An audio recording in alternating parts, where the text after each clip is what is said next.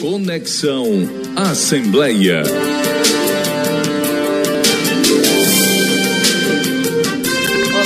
Seja muito bem-vindo ao Conexão Assembleia, uma produção multiplataforma da Rádio FM Assembleia, que também é transmitida nas redes sociais da Assembleia Legislativa do Ceará, no Facebook e no YouTube. Nós também estamos na TV Assembleia.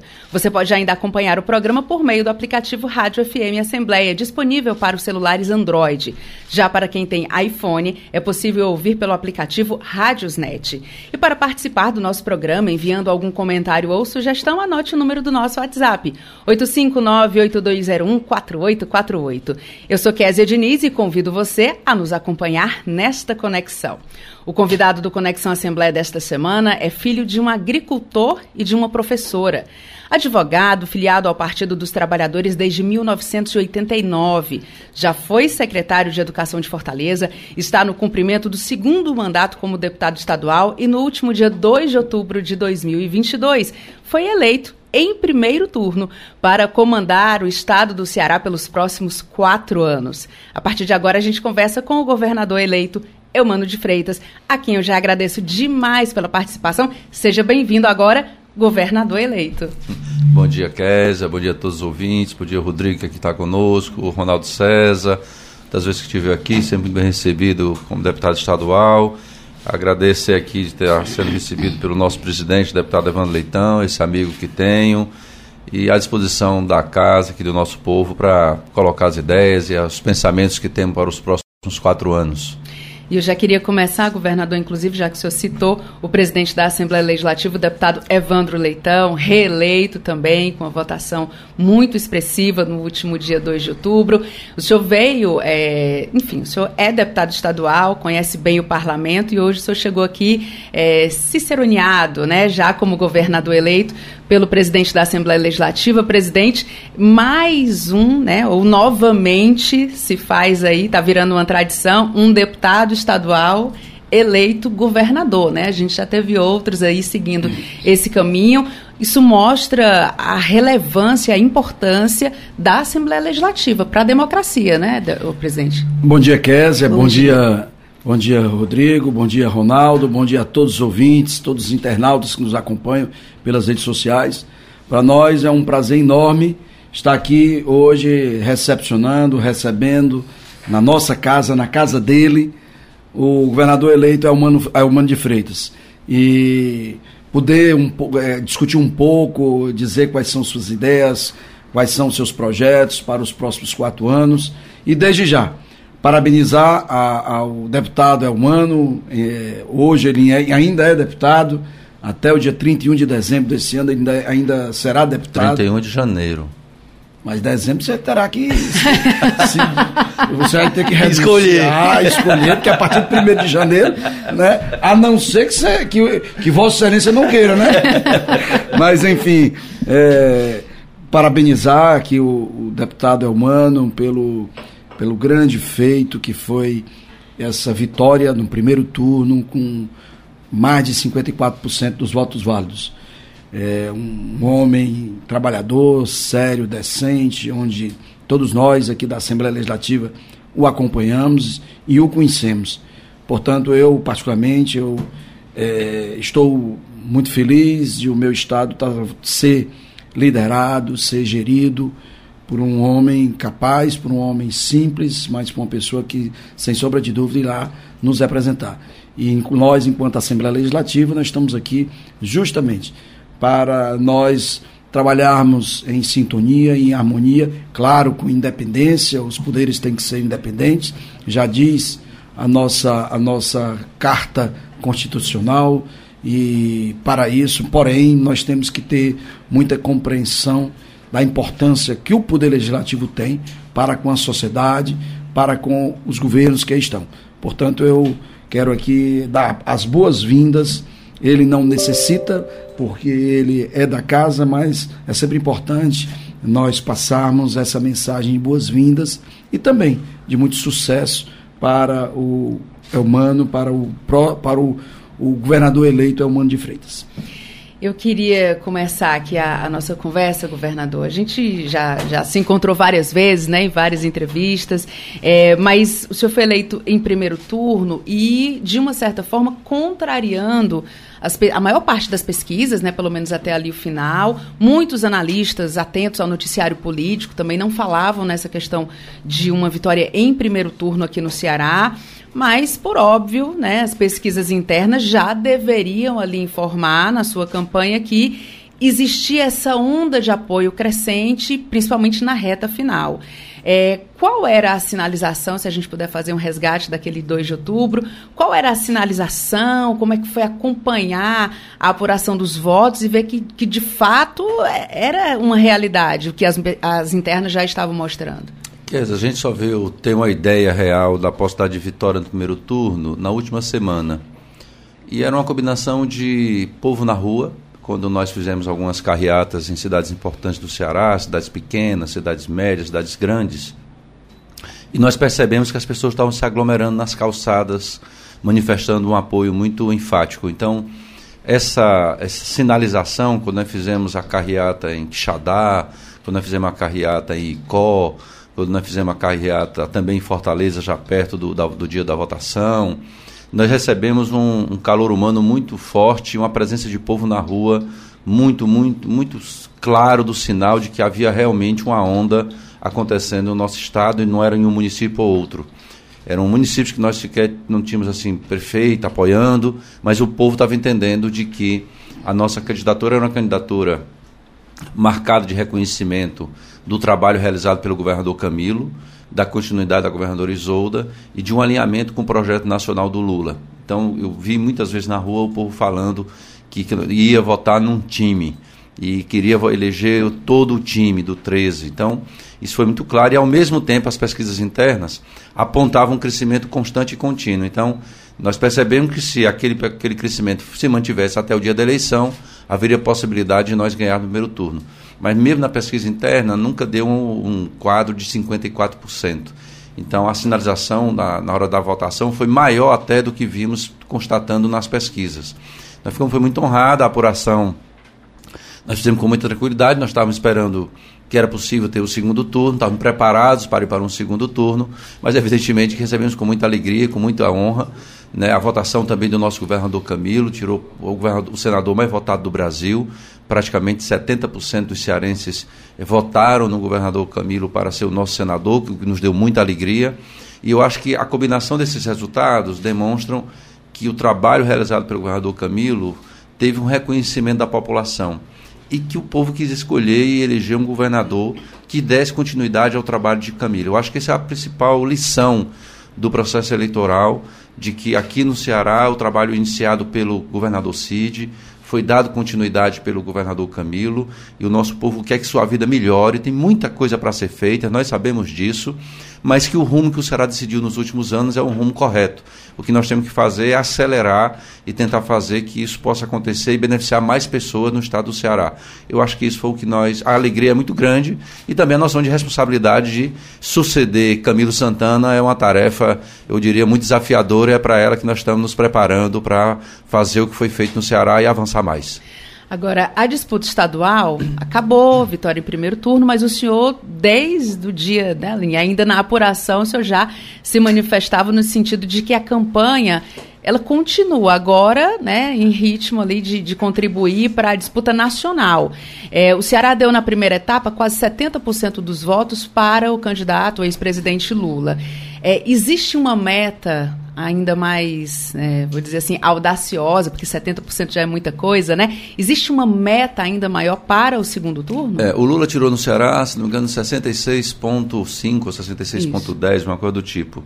A nossa meta é que é chegar próximo dos 75%. Essa é a meta que nós vamos estabelecer entre nós, é o que nós temos conversado, porque achamos que tem espaço para isso e acho que vamos fazer uma reflexão com o povo do Ceará. Nós temos um governador eleito do PT, nós temos aqui uma Assembleia com essas forças políticas majoritárias e, efetivamente, para nós do Ceará, é muito melhor ter um presidente Lula que é alinhado com o nosso projeto, com quem nós já, já tivemos o Lula presidindo o país, sabemos dos investimentos que ele foi importante para garantir os investimentos no Ceará e das possibilidades de termos muito mais ajuda do governo federal, tendo o Lula na presidência do Brasil.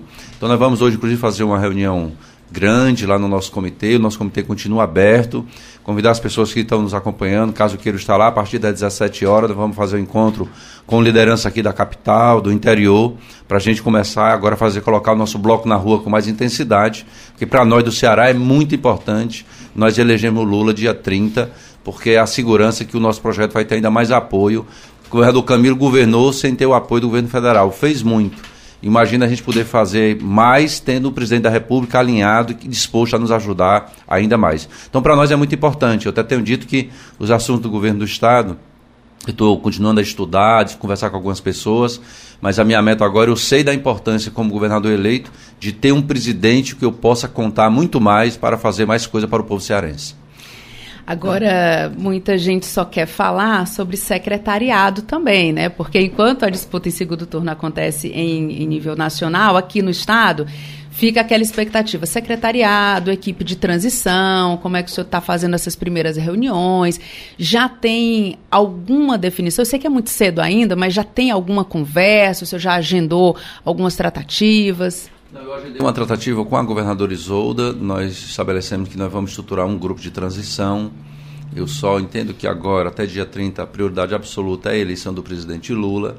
E em seguida, já nos primeiros dias de novembro, os dois grupos, nós estamos agora desenhando as equipes, a nossa, o nosso grupo, o grupo do governo, para que a gente possa, a partir de novembro, já no primeiro dia útil do mês, a gente iniciar os trabalhos de dados, de informações que efetivamente nós vamos certamente propor alguma reforma administrativa, da maneira que nós achamos mais adequado no próximo período o governo se organizar. Temos conversas a fazer com nossos aliados, com aqueles que nos ajudaram nessa disputa eleitoral, os quadros que nós temos, a avaliação de cada pasta e efetivamente aí nós vamos começar a desenhar o secretariado. É óbvio que eu tenho um nome na cabeça, é óbvio que eu tenho ideias de como é, o Estado deve se organizar a partir de então, mas eu quero ter a cautela de resolver isso com muita calma, porque eu acho que como governador, o primeiro grande acerto de um governador é a montagem da sua equipe. Então eu não posso, de maneira nenhuma, ter pressa de montar essa equipe. Eu tenho que montar a equipe com as melhores e os melhores. Eu me comprometi com o povo cearense que metade do meu secretariado é de, será de mulheres e será de mulheres. Como me comprometi que terá uma secretaria de mulheres. Então eu tenho na minha cabeça muito claro de que tudo que eu me comprometi na eleição é o meu programa de governo e a equipe, e a equipe que eu for estruturar para governar o Ceará tem que estar absolutamente comprometida com aquilo que foram os nossos compromissos. É o vai e vem livre da região metropolitana de Fortaleza, a implantação de três hospitais polos regionais no sertão de Crateús e Amuns, no Centro-Sul, no Maciço de Baturité, é o tratamento do câncer nos hospitais regionais, é nós garantirmos um, um, grande esforço de atração dos investimentos de energia renovável, é a capacitação de 100 mil jovens para a tecnologia da informação e comunicação, é fazer todas as escolas do Ceará em tempo integral. Então, são compromissos feitos em campanha que são compromissos do nosso governo. E se é assim, a equipe do secretariado tem que estar absolutamente comprometida com essas, com essas metas. Então, é, é, o que nós vamos fazer. Nós estamos organizando toda essa parte do que nós nos comprometemos direitinho, por área, porque cada conversa que for fazer com a pessoa que vamos conversar sobre o secretariado, a primeira pergunta é o compromisso com a meta que estabelecemos na campanha. Se a pessoa de repente tem alguma discordância ou não tem compromisso com isso, ela não pode ser nossa secretária ou secretária, porque esse é um, o povo Ceará me elegeu governador para fazer aquilo que eu me comprometi na eleição. Então todo secretariado tem que estar comprometido com, essa, com essas metas estabelecidas. Porque eu acho que é o, é o razoável numa democracia. Os candidatos vão à rua, pedem um voto e se comprometem com determinadas pautas. E é, o razoável é que ele seja cobrado com aquilo que ele se comprometeu. E eu quero ser cobrado pelo que eu me comprometi na campanha e, portanto, a nossa equipe tem que estar comprometida com essas sugestões que fizemos ao povo cearense. Eu sei que o senhor não vai falar, mas eu vou perguntar, porque não custa nada, né? O senhor está aqui, eu estou aqui também, enfim.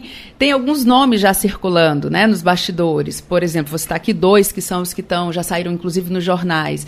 É, o secretário atual, chefe da Casa Civil, jornalista Chagas Vieira, a secretária da Fazenda, Fernanda Pacobaíba, também, enfim, o senhor já fez elogios públicos, né, a, a esses dois, entre outros nomes que estão circulando. É, a gente pode esperar a participação deles, pelo menos, é, já definida ali na equipe de transição? Senhor poderia dar um, antecipar aqui para gente? É, na equipe de transição, a, a, a Fernanda, é, só tenho dúvida se ela fará parte do grupo que a Isolda vai indicar ou o grupo que eu vou indicar. Acho que é, temos a, a, oportunidade, talvez, porque até pela posição que ela ocupa, ela tem os dados é, de, de financeiros do governo, né? Eu já disse que é, a minha vontade é que ela possa permanecer. Eu tenho um, um almoço marcado com ela para nós discutirmos e tal. Eu já disse é, em entrevistas que no, no, meu governo nós não teremos aumento de impostos e isso está absolutamente garantido. Eu quero deixar muito, muito tranquilo o setor produtivo do Ceará, os empresários do Ceará. Nós não temos é, nenhuma possibilidade de termos aumento de impostos no estado do Ceará. É, queremos a compensação é, do, da redução de, de, de recursos que nós tivemos do governo federal. E é, o Chagas é um amigo, mas assim, eu, eu vou, eu vou poder. É, a gente poder conversar com calma, com cada área. Eu também devo fazer algum tipo de mudança de como hoje o gabinete do governador se organiza. Eu tenho um, um, um pensamento de como isso deve ser. Aproveitar e mandar um grande abraço para a secretária Fernanda Pacobaíba, que estão aqui me informando que hoje é o aniversário dela. Ah, então, então um grande abraço, beijo, Fernanda. Muita alegria, muita saúde, muita felicidade. E também desejar aniversário a todos os cearenses, que hoje é dia de seu aniversário. Né? Muita saúde para todo mundo, muita alegria, muita paz, muita, muita amizade na vida. Governador eleito, Eumano de Freitas, a gente segue aqui na entrevista na Rádio FM Assembleia 96,7, nas redes sociais da Assembleia Legislativa do Ceará também. E você que está acompanhando nesse momento, você pode acompanhar pela TV Assembleia às 8 e meia da noite. Nosso programa passa também na TV Assembleia e fica disponível em podcast. Voltando aqui para o seu secretariado, governador, eu queria perguntar sobre a sua vice, na verdade, a Jade, Jade. Romero, do MDB. Já tem uma definição de qual vai ser a participação dela na gestão estadual? Por exemplo, se ela poderia ocupar alguma secretaria? Então, nós combinamos, eu, Jade, nós íamos conversar isso primeiro, depois nós ganhássemos a eleição. Primeiro ganha a eleição e a gente decide. Eu primeiro tenho um, quero registrar a minha alegria de ter tido a Jade como vice muito disposta, muito trabalhadora, muito sensata. E eu fico muito feliz de ter uma vista da qualidade que ela é, uma pessoa séria, preparada, ajudou o Camilo no governo, tem especialização em gestão pública, então eu mestrando na área, eu fico muito feliz da, de tê-la como vice. E nós combinamos que quando passar essa eleição, nós vamos agora até dia 30, e nós vamos aproveitar para conversar um pouco. Mas eu sempre penso assim, eu tenho uma máxima comigo, que é muito importante as pessoas fazerem o que gostam aquela área que ela tem mais disposição e vontade, tem mais paixão. E eu quero conversar primeiro perguntar a ela qual é a área que ela tem. Eu tenho segurança que ela pode nos ajudar em qualquer área do governo. Mas eu quero perguntar a ela claramente quais são as áreas que ela tem mais disposição, mais vontade, mais desejo, mais vontade, mais paixão de fazer. Porque é assim que eu acho que as pessoas fazem bem. Você faz melhor aquilo que você tem mais vontade, mais desejo, mais paixão de realizar. Então, mas eu preciso também dela no governo como um todo. Eu, eu acho que um governador e um vice devem estar conversando sobre os problemas do Estado. Né? Nós colocamos uma mulher como vice porque nós queremos efetivamente dialogar. Eu quero que ela me ajude, inclusive, com a equipe de secretários como um todo. Então, nós vamos conversar onde ela mais pode ajudar e onde ela se sinta melhor ajudando o povo do Ceará como vice-governadora. E também vamos fazer isso com muita calma e eu tenho absoluta segurança de tudo que eu conheço da Jade, já conhecia profissionalmente, agora mais próximo, a gente viajando pelo Ceará. Ela pode ser uma pessoa que vai ajudar o Ceará em qualquer área que a gente queira contar com ela. Mas eu quero ouvir dela quais são as áreas que ela tem maior interesse de colaborar. Eu vou daqui a pouquinho questionar o senhor sobre algumas áreas, inclusive propostas que o senhor colocou durante a campanha, mas eu queria, é, inclusive, aproveitando aqui a presença do presidente da Assembleia Legislativa que está acompanhando aqui a nossa entrevista, queria que o senhor falasse um pouquinho sobre a expectativa em relação a bancada que o senhor vai formar aqui na Assembleia Legislativa, né? Porque um governador eleito, ele precisa dialogar com a Assembleia Legislativa, faz a sua base de apoio, tem aquelas preocupações também com a oposição. É, mas a minha pergunta é: o senhor pretende dialogar, por exemplo, com o PDT, e o PSD, que ali no primeiro turno, pelo menos oficialmente, eles ficaram em lados opostos ao seu? Eu quero conversar com todas as forças. vou inclusive conversar com a oposição. Eu, não, eu acho que um governador tem que conversar com todo mundo. Quando a gente vira governador, a gente é governador de todos os cearenses e eu, deputado dessa casa, por muitas vezes, o deputado Evandro foi líder do governo, por muitas vezes nós acolhemos sugestões que um deputado da oposição fez. Então eu acho que nós não devemos, quem sabe o que quer, não tem receio de conversar com ninguém. nós temos que conversar com todos e todas. Agora, evidentemente que as nossas forças políticas, eu sou um governador do PT, nós temos uma relação aqui de muitos anos com o PDT, tivemos aliados como o MDB, o PP, PCdoB, é, partidos que fizeram bancadas nessa casa, e evidentemente como força política você evidentemente tem a necessidade de buscar construir que essa casa tenha uma maioria que possa nos ajudar a discutir, sem desmerecer e sem deixar de ouvir a oposição, que eu acho que colabora com o processo democrático. E outra coisa é que eu acho que quanto menos o governador se meter em eleição da Assembleia, melhor é.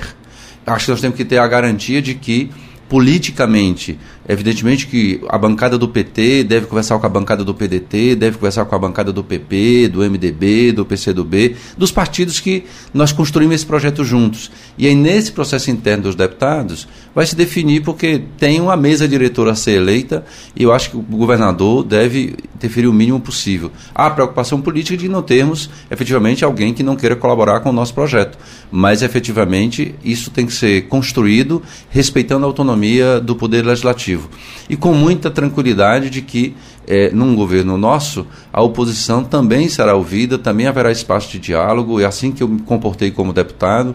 Eu acho que quando um deputado da base faz uma emenda a um projeto, ele está querendo fazer porque ali algum setor, o seu município, a sua base eleitoral, é, ou foi ou o projeto de lei não contempla, ou porque tem uma questão que contraria um determinado pensamento e pode melhorar o projeto. Então nós temos que ter esse tipo de postura com humildade eu acho que tem que ser assim com a Assembleia, tem que ser assim com a academia, tem que ser assim com o cidadão que você encontra, tem que ser assim com alguém da imprensa, que pode ter uma crítica, pode ter uma sugestão, pode ter uma ideia de que pode melhorar alguma coisa, e é importante ter humildade para ouvir e aquilo que a gente considerar importante para avançar ou para melhorar as coisas, a gente acolher e encaminhar. Eu acho que é assim que nós temos que fazer. E garantir a autonomia do Poder Legislativo é muito importante por isso. Porque eu aprendi que quem está em governo, muitas vezes, só ouve elogios. E é importante ter tranquilidade para ouvir as críticas, para ouvir uma pessoa que foi em um determinado local e não foi bem recebida, não teve o atendimento adequado, ela chega para você para reclamar, não é porque ela está com raiva de você, porque ela, ela, quer um serviço bem realizado. E eu acho que você ter humildade para ouvir essa pessoa, você vai ganhar, porque a crítica dela pode fazer você melhorar o seu governo. Eu acho que nós temos que ter essa serenidade, tentar buscar sempre ter essa serenidade, humildade. Eu acho que isso é uma das forças que Camilo sempre teve, ter humildade de ouvir as pessoas, ter tranquilidade, ter sobriedade para tomar decisões, ouvindo muito. Eu acho que quem ouve mais, acerta mais. E ouvir não é só quem elogia. É ouvir quem elogia, é ouvir quem critica, é ouvir, desde que essa crítica seja porque quer que as coisas avancem. Não porque quer fazer disputa política ou briga política, mas muitas vezes a crítica é porque quer ver a coisa melhorar. E quando a crítica é assim, nós temos que acolher. Uhum. Agora, até pela experiência que o senhor tem aqui no parlamento estadual, o senhor sabe que muitas vezes as críticas, quando elas são colocadas, elas são colocadas é, ali para tirar um pouco da tranquilidade, para atingir ali, causar um, um, movimento, digamos assim. E a oposição para a próxima legislatura, ela chega com alguns dos candidatos mais bem votados, né, candidatos que já têm uma postura é, mais aguerrida, enfim, e que já é, é se mobilizam, inclusive, para trazer algumas discussões para cá.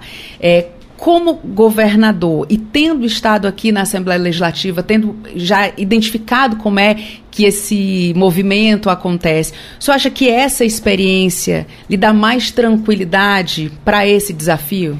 Eu acho que dá. Primeiro, tranquilidade de ouvir de que é, é razoável, é democrático que na Assembleia, como na política, tenham posições políticas distintas e que essas posições políticas elas possam debater, inclusive às vezes de maneira mais acalorada. O que é importante é que não falte o respeito. O que é importante é de que alguém tem uma posição liberal, alguém tem uma posição mais social-democrata, alguém tem uma posição mais à esquerda. Isso faz parte da sociedade. A sociedade cearense, ela é feita de quem vota no Lula, ela é feita de quem vota no Bolsonaro, ela é feita de quem votou no Ciro, ela é feita de quem votou na Simone Tebet, ela é feita de quem não votou em ninguém, ela é feita até de quem não foi votar. Esse é o povo cearense. E eu sou governador de todo o povo cearense. Então eu tenho que ter tranquilidade de saber que a cidade cearense ela é assim.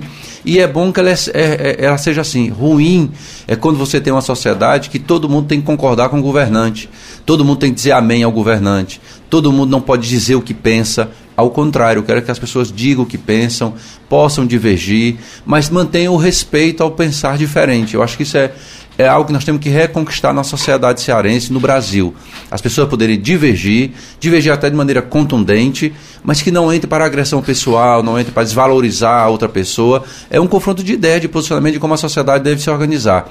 Eu acho que eu quero dar contribuição Aqui eu estou lá de um parlamentar que foi ali do governo, hoje é presidente da casa, que tem isso muito claro. Eles é uma pessoa que me ensinou muito nisso, de poder respeitar a outra posição, de ter tranquilidade, de ter paciência. Eu lembro quantas vezes aqui na Assembleia eu quis subir na tribuna para fazer uma fala mais dura e o deputado Evandro dizia: calma, vamos, vamos com calma, que é, nós temos que unificar. Eu, eu aprendi muito nessa casa, um, uma das pessoas que eu aprendi muito foi com o deputado Evandro Leitão, e eu levo pra, para o governo essa compreensão de que às vezes uma fala é, eu sei que aqui vai ter crítica que às vezes pode, pode, pode, passar um pouco do ponto, pode passar muito do ponto. Mas isso também às vezes faz parte. Não, não, não. Eu, eu também já às vezes já fiz crítica e passei do ponto. Nós somos seres humanos, a gente erra. Né? Eu também quero ter compreensão de que às vezes um, um, colega deputado vai cometer uma crítica injusta. Eu, eu posso achar injusto, mas pode ser que alguma pessoa não.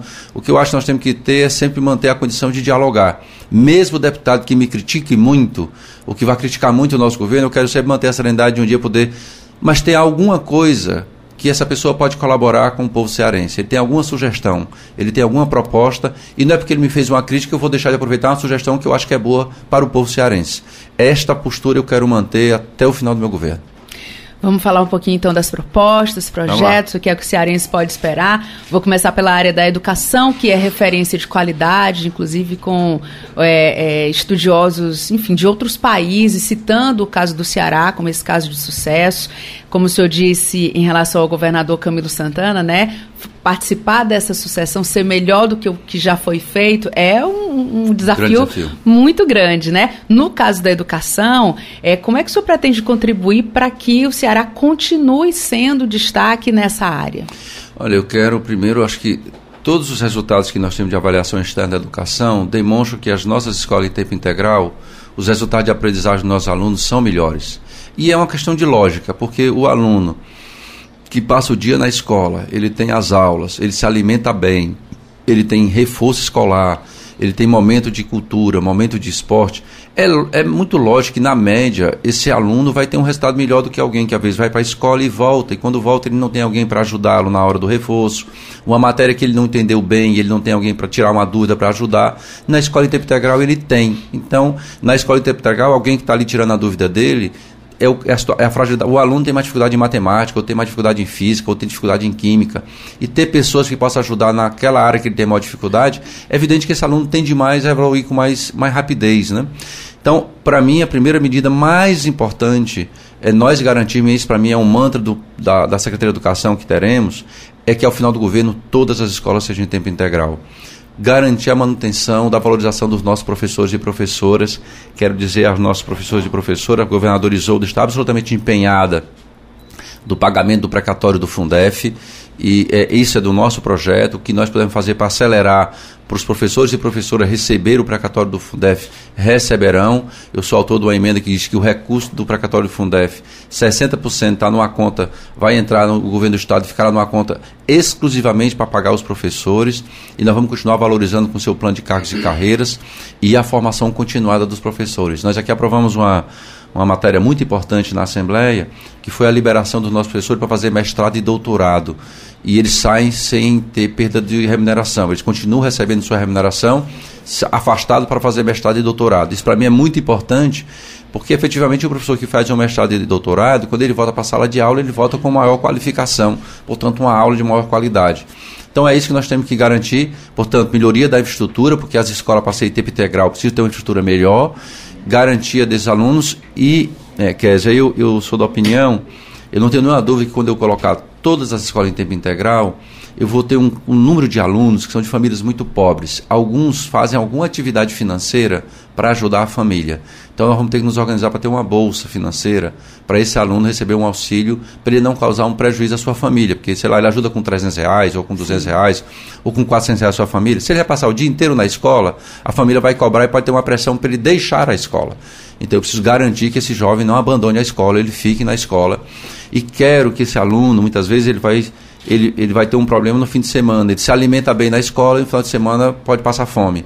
Eu quero dar um auxílio financeiro para que ele se alimente bem na escola, mas no final de semana ele tem um auxílio para ele também se alimentar bem no final de semana. São projetos assim que eu quero desenvolver, manter o projeto de garantia de que os alunos da rede pública estadual, ao ingressarem na escola estadual, eles recebem um tablet e nós queremos garantir que esse aluno possa ter essa inclusão digital e o processo de formação para as áreas de mercado de trabalho. Se tem uma coisa que eu quero aproximar ainda mais, é que o nosso projeto educacional seja cada vez mais aproximado do nosso projeto de desenvolvimento econômico. Se o Ceará tem áreas econômicas onde ele tem mais chances de desenvolver e onde empresas vão investir, eu preciso garantir que a nossa juventude esteja preparada para as vagas que vão surgir. Então essa aproximação é muito importante para que o jovem que termina o ensino médio, ele tenha condição de ao terminar o ensino médio conseguir um emprego ou ter um financiamento para um pequeno empreendimento que ele queira iniciar. Então esse é o projeto educacional que nós queremos realizar. Nós temos muito orgulho que tivemos aqui, mas nós temos ainda muito que avançar na educação.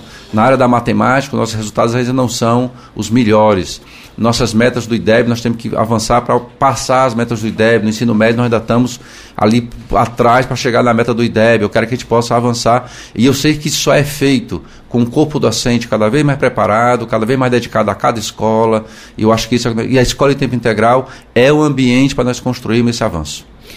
Em uma outra entrevista, um pouquinho antes da eleição, a gente conversou, governador, e eu lhe questionei sobre qual seria, em um eventual governo seu, na época, né? É, qual seria a marca, né? Qual marca o senhor gostaria de que fosse, que o fosse reconhecido é, por ela? E o senhor foi muito direto, nem titubeou, foi direto e disse emprego, né? As pessoas trabalhando, as pessoas tendo a sua dignidade. Mas eu quero saber, agora eleito, como é que o senhor pretende iniciar, né, implementando ações, enfim, para alavancar a geração de empregos aqui no Ceará?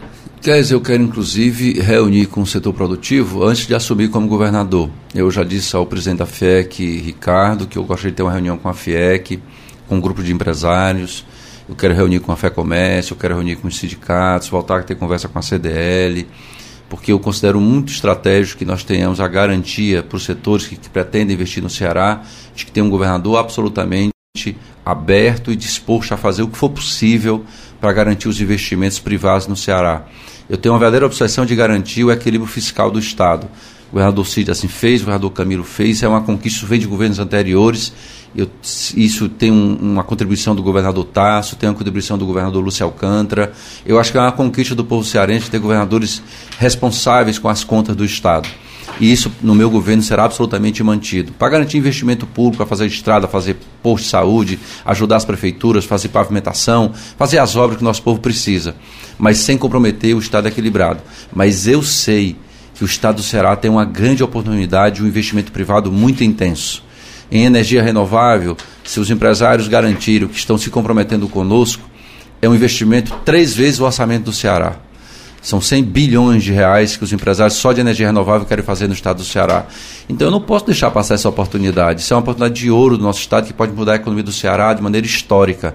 Nós podemos criar milhares. De, a, a, eu, conversando com alguns empresários de energia solar, eles me disseram que são capazes talvez de criar 100 mil empregos no Ceará só de energia solar. Na área da tecnologia da informação e da comunicação, nós podemos também ter algo em torno de 100 mil empregos. Então, eu preciso aí formar 200 mil jovens, capacitar 200 mil jovens para essas vagas que vão acontecer no Ceará, se Deus quiser.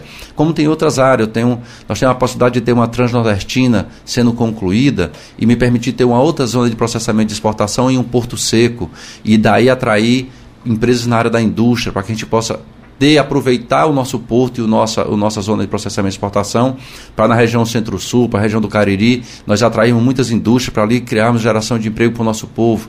Então, tudo isso é investimento privado. Então, eu quero muito reunir, eu estou muito tendente a nós termos uma ofensiva grande eh, nos negócios internacionais do Ceará, porque grande parte desses investimentos são empresas internacionais e eu quero ter uma relação mais direta com os centros de decisão dessas empresas algumas empresas que estão querendo investir no Ceará, já estão inclusive contratando espaço para colocar seus escritórios, elas vão colocar escritório em Fortaleza para o nosso estado para fazer os investimentos. Mas o centro de decisão se, se mantém lá. Eu quero ter gente lá perto para poder antecipar, inclusive, soluções que podemos fazer no estado para atrair mais empresas e acelerar os processos de investimento que podem ocorrer no Ceará.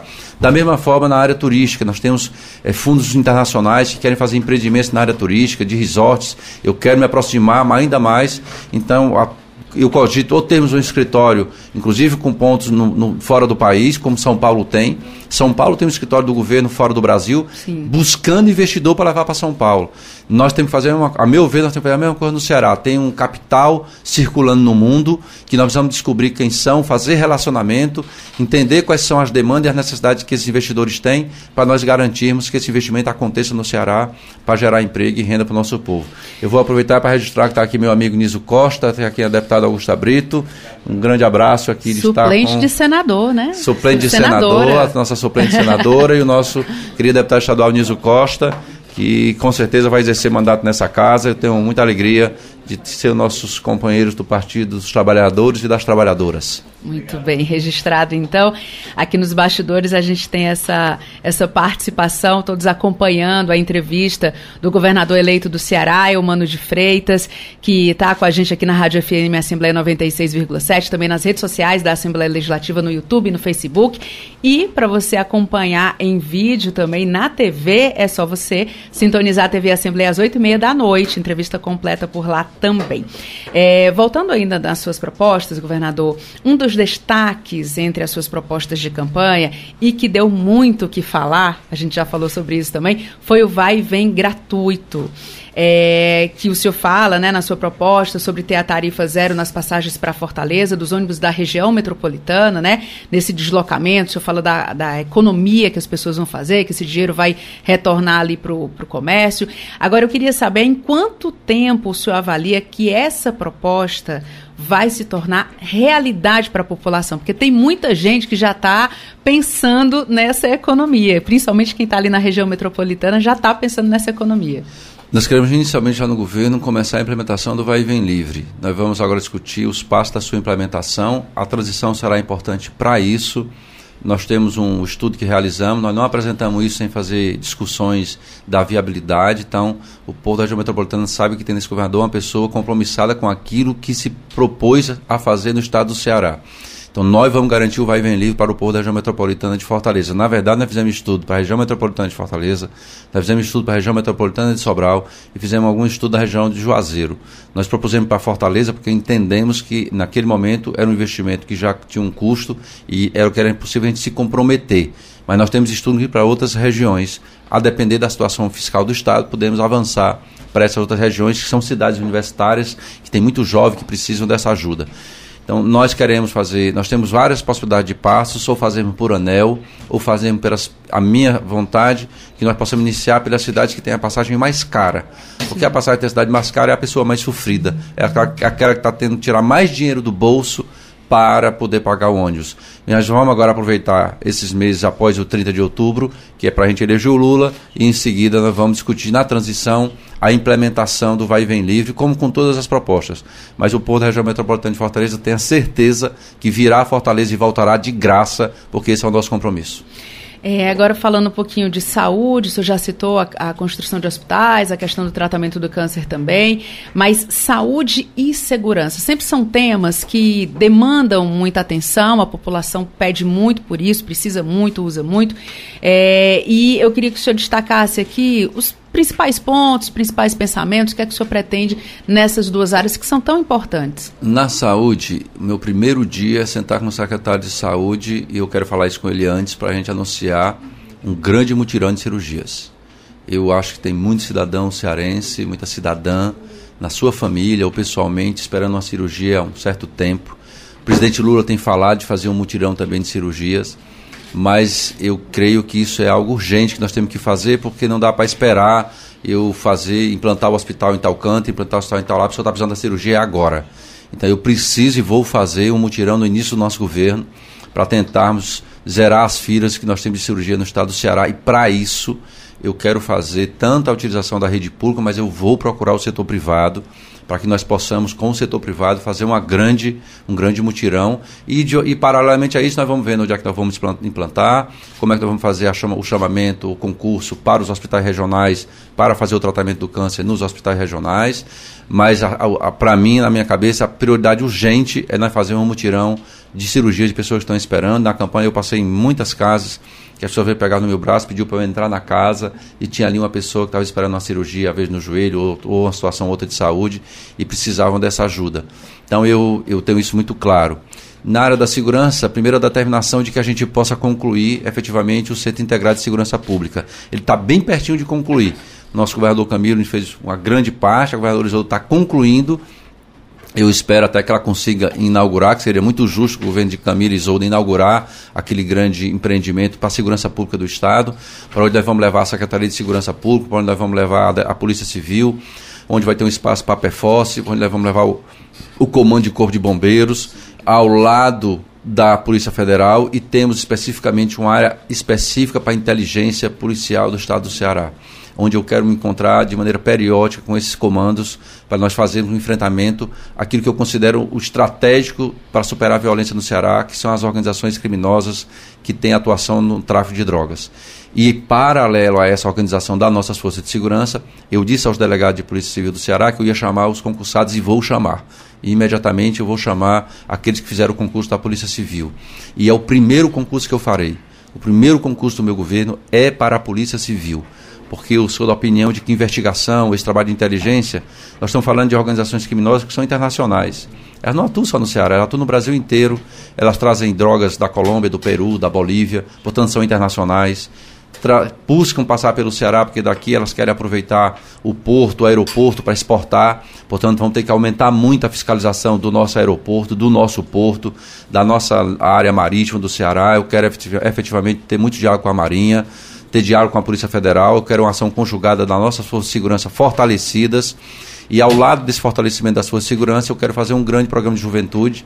Eu, por curiosidade, estudando, pedi ah, os dados como é que era o envolvimento de jovens com, com práticas delituosas. E eu já encontrei um número significativo de jovens de 14 anos. Portanto, as organizações criminosas já estão buscando um jovem de 14 anos para fazer é, serviços ou atuação junto a, tentando aliciar essa juventude. Então eu quero ter 60 mil jovens em projetos sociais. Por isso eu quero muito que a gente possa ter uma discussão, inclusive com a Assembleia, para nós discutirmos como é que ajudamos ou estimulamos os municípios a aumentar o número de escolas de tempo integral do ensino fundamental e garantimos a escola em tempo integral no ensino médio. Mas ao lado disso, eu quero ter 60 mil jovens envolvidos em projetos culturais, em projetos esportivos, em projetos ambientais e eu diria assim, projetos de cidadania. Porque eu aprendi uma coisa, se eu quero o jovem envolvido em algum projeto, eu não tenho que dizer ao jovem que qual é o que é que ele vai fazer eu tenho que entender o que é que o jovem gosta de fazer, uma coisa que seja boa para a sua comunidade, uma coisa que ele se envolva com a sua, com a sua área. Às vezes ele gosta de skate, o outro pode gostar de surfar, o outro pode gostar de, de um projeto para cuidar da praça do bairro, o outro pode gostar de um projeto ambiental para a praia, que ele mora perto da praia. Eu quero é que esse jovem se envolva com um projeto social importante para a sua comunidade e com isso ele tem uma bolsa que ele receba daí e com isso a gente vai dificultando a, a organização criminosa de aliciar esse jovem. E eu quero começar com um jovem de 14 anos, porque é essa o que eu tenho percebido até a idade de, jo de jovens, para que a gente tenha então, uma força grande na nossa repressão, com polícia militar, com polícia civil, mas também dar oportunidade à nossa juventude. Está aqui chegando um, um, grande deputado fez um, um, trabalho importante nessa casa do estudo do desenvolvimento da juventude em situação de violência, deputado Renato Roseno. E, e eu estudo... inclusive, citar o deputado Renato Roguezeno, porque o senhor falou dos números, né? E a Assembleia acompanha essa trajetória, o Comitê Cearense pela Prevenção de Homicídios na Adolescência, tem todo um banco de tem dados. Tem o diagnóstico, ali. tem várias medidas sugeridas no pelo comitê que nós estamos efetivamente incorporando. E eu tenho segurança de que os dados que foram apresentados, por exemplo, de que cada 100 jovens envolvidos em situação de violência, 75 estavam fora da escola. Portanto, a nossa meta é todo jovem na escola. Então nós temos, e eu tenho segurança de que alguns jovens estão fora da escola, não é um trabalho só com o jovem, é um trabalho com o jovem e com a sua família. É assim que nós devemos compreender, com as dificuldades que às vezes uma família tem, desestruturada, com dificuldade, e nós temos que ter uma rede de apoio para esse jovem, para garantir-o na escola, que é na escola que nós queremos que ele faça um projeto de vida muito distante de qualquer tipo de, de aliciamento possível que uma organização criminosa faça. Eu quero que o jovem perceba que ele tem projeto, que ele tem esperança, que ele possa realizar seu sonho. É disso nós estamos falando. Jovens que tenham a condição de sonhar e acreditar no seu sonho e a gente dizer a esse jovem, você terá essa oportunidade de realizar seu sonho. Tendo isso, nós demos um grande passo para a nossa juventude não se envolver com a organização criminosa. E as organizações criminosas, muita força de segurança para fazer o enfrentamento que será necessário, e é com inteligência, com polícia civil e com apoio aos nossos policiais militares. Governador eleito é o Mano de Freitas aqui com a gente na Rádio FM Assembleia 96,7, nas redes sociais da Assembleia Legislativa do Ceará e na TV Assembleia. Deputada, a gente já está chegando aqui no finalzinho da nossa conversa, é, e aí eu queria uma última pergunta aqui, eu queria falar um pouquinho sobre bastidores, né? E aí aproveitar para citar aqui que nos bastidores nós temos muitos deputados aqui, deputado Nilson Costa, como o senhor já citou, presidente Evandro Leitão, deputado Augusta Brito, deputado Renato Roseno, todos aqui acompanhando também, acompanhando todas as suas palavras com muita atenção, porque vão contribuir provavelmente a partir do próximo ano, né? É, mas dois personagens da política é, que foram, enfim, muito citados e tem uma relação ali com o senhor. Eu queria saber como é que foi esse momento, como é que foi o diálogo é, com dois nomes. A deputada Luiziane Lins, né? O senhor entrou na política ali junto com a deputada Luiziane Lins. E como é que está o diálogo com o senador Cid Gomes? Eu queria que o senhor citasse esses bastidores para a gente. Bom, primeiro com a Luiziane, é uma amiga que eu tenho de 30 anos. Né? Nós nos conhecemos ainda na Universidade Federal do Ceará, ela é estudante de comunicação, eu estudante de direito. Foi lá onde eu conheci Renato Roseno, fomos do CA, do Centro Acadêmico de Direito. Nós somos amigos de caminhada de um projeto que quer transformar a sociedade brasileira para ser uma sociedade mais justa, que não tenha tantas pessoas com fome, que as pessoas possam trabalhar. Esse sempre foi o nosso sonho, né? E continuamos com esse sonho, que é muito importante manter o sonho para a gente manter as causas da justiça que nós carregamos na vida. E a Luiziane foi a pessoa que me lançou na vida pública, na verdade. Eu estou no PT desde 89, na verdade desde 86, me filiei em 89, eu tenho 36 anos dentro do PT. E a vida inteira militando, ajudando os meus amigos a serem. Tive o prazer de ser aqui assessor do mandato do deputado João Alfredo, como Renato, como Moisés Braz, com muita honra. Nós colaboramos com o mandato do deputado João Alfredo, que muito nos orgulhou a vida inteira como parlamentar.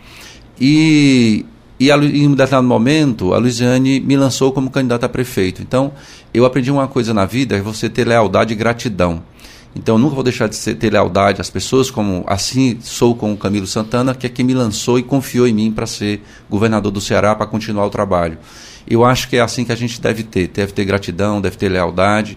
E lealdade ao projeto que nós acreditamos, né? mantendo coração sempre vivo a ideia de que nós precisamos ter uma sociedade justa, que nós precisamos de um país que preserve seu meio ambiente, que tenha garanta a sua identidade cultural.